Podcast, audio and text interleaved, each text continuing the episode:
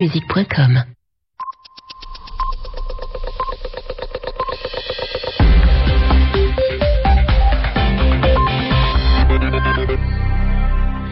Merci d'écouter Radio France Internationale. Il est 20h temps universel, 22h à Paris. Le journal en français facile.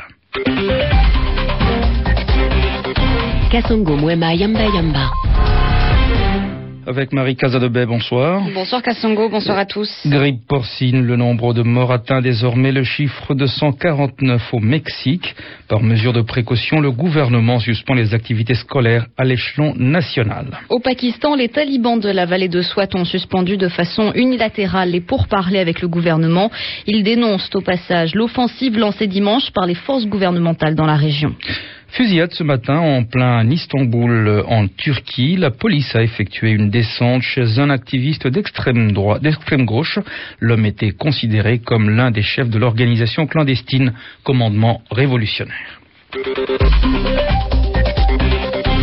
Le journal en français facile. Grippe porcine au Mexique. Le nombre de morts probables attribués au virus de la grippe porcine a atteint le chiffre de 149 personnes. C'est José Angel Cordova, le ministre mexicain de la Santé, qui l'a annoncé. Par mesure de précaution, le gouvernement a suspendu les activités scolaires à l'échelon national. Plusieurs cas confirmés de grippe porcine ont été confirmés pour la première fois en Espagne et en Grande-Bretagne. Six cas suspects sont sous étude en Belgique. Pour le moment, la France semble épargnée. Le, gouvernement ne signale aucun cas avéré mais recommande la plus grande prudence.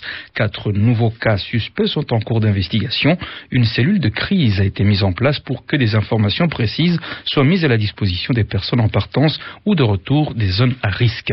Les explications de Françoise Weber, directrice de l'Institut de veille sanitaire dans les gares, dans les aéroports, dans les ports, des moyens d'information se mettent progressivement en place pour informer les personnes qui arriveraient avec des symptômes et pouvoir les prendre en charge rapidement. Et c'est vraiment le meilleur moyen de pouvoir dépister les cas. Il n'est pas exclu que dans les prochaines semaines, on voit arriver des gens de ces régions-là qui ont été contaminés par ce virus qui circule. Ça n'est pas du tout exclu. Ce qui est important, c'est de pouvoir euh, les dépister rapidement et les traiter le plus rapidement possible. Quand une personne répond à ce qu'on appelle la définition de cas, c'est-à-dire qu'elle présente des symptômes grippaux et qu'elle revient d'une de ces régions, elle est prise en charge en milieu hospitalier, elle est isolée, mise sous traitement le temps qu'on ait les résultats des examens virologiques. Et dès lors qu'on a exclu euh, la présence de cette souche, euh, la personne peut circuler et rentrer chez elle et poursuivre son traitement euh, symptomatique tranquillement. Si jamais la souche était identifiée, cette personne resterait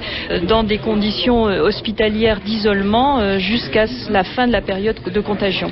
Françoise Weber, directrice de l'Institut de veille sanitaire, au micro de Joël Marcelot. Notez encore avant de refermer cette page qu'au Mexique, un séisme de magnitude 6 a frappé le pays, donc dans le nord, à Acapulco ce lundi, sans faire de victimes. Au Proche-Orient, les délégations du Fatah, du président Mahmoud Abbas et du Hamas, qui contrôle la bande de Gaza, se sont retrouvées ce lundi au Caire en Égypte. C'était pour un dernier effort de réconciliation entre les deux frères ennemis, mais les discussions se sont achevées sans réelle avancée sur les questions en suspens la sécurité, l'OLP et les élections. Les observateurs soulignent le climat positif de ce dialogue qui est entré dans sa phase finale. Vous le savez, Al-Qaïda au Maghreb islamique menace de tuer un otage britannique détenu dans le nord du Mali. L'organisation passera aux actes si elle n'obtient pas la libération d'Abu Qatada dans un délai de 19 jours maintenant. Le point sur la situation dans le nord du Mali, Juliette Rangeval. Ce Britannique, enlevé le 22 janvier dernier à la frontière du Niger et du Mali, serait entre les mains des hommes d'Abdelhamid Abou Zaid. Un Suisse est détenu avec lui. Tous les deux restent prisonniers après la libération la semaine dernière de deux diplomates canadiens et de deux femmes, deux touristes, suisses et allemandes.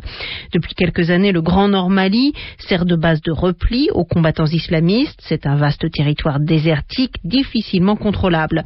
Hier, il y a eu un accrochage dans cette zone avec l'armée malienne. Une voiture, des armes et notamment un lance-roquette, une mitrailleuse ont été saisis. Quatre hommes ont été arrêtés. Ils se seraient présentés comme maliens, algériens, mauritaniens et ghanéens, des identités qui restent encore à confirmer. Ils ont été pris en charge par les services maliens et devaient être transférés à Bamako. Au Pakistan, les talibans de la vallée de Swat ont suspendu de façon unilatérale les pourparlers avec le gouvernement d'Islamabad. Des islamistes qui dénoncent au passage hein, l'offensive des forces gouvernementales lancée dimanche dans la région. Nadia Blétry. 15 jours après la promulgation de la paix par le chef de l'État, les négociations entre les talibans de la région de Swat et les autorités sont déjà en péril. Les militants exigent que l'armée cesse ses opérations dans le district voisin de Dir pour reprendre les pourparlers avec le gouvernement. Dimanche, l'armée a mené une offensive à Lower Dir, une région située entre la vallée de Swat et l'Afghanistan.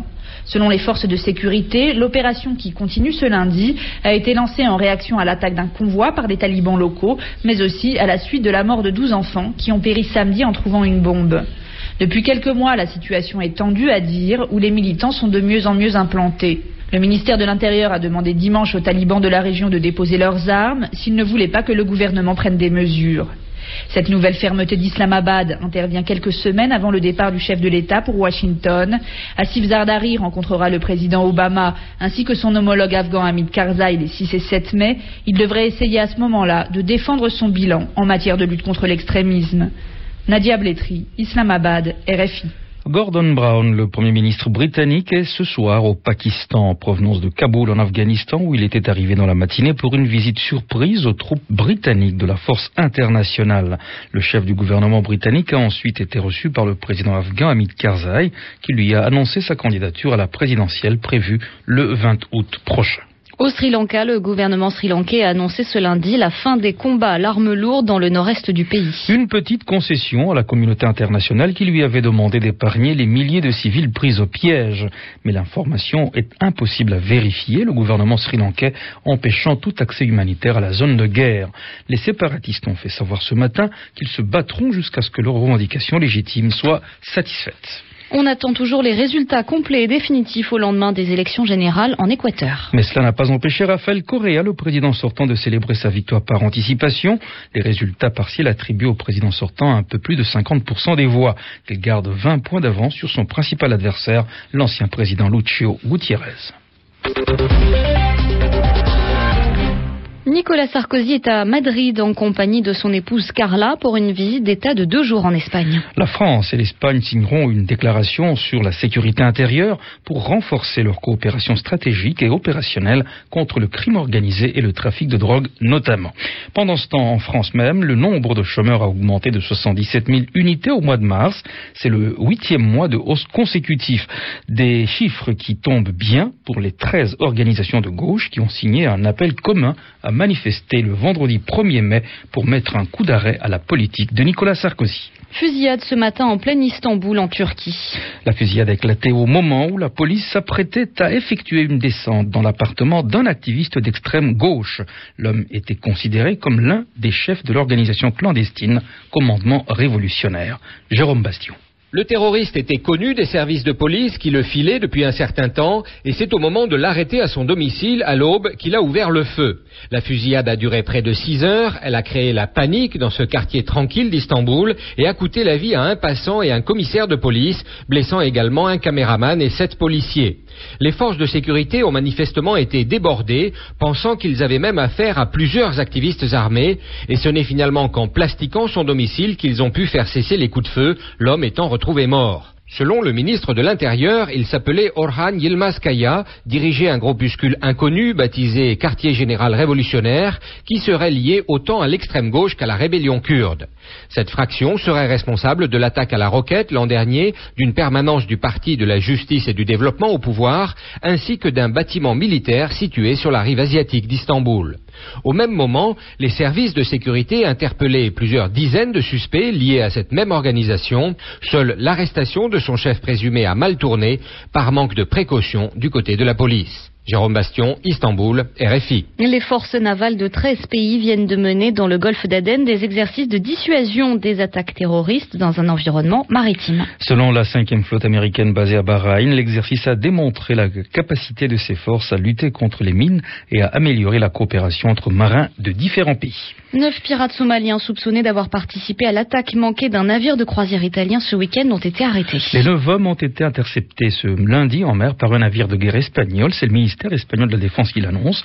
Au moment de l'attaque d'ailleurs, plusieurs d'entre eux avaient été tués par la riposte du service de sécurité du navire attaqué.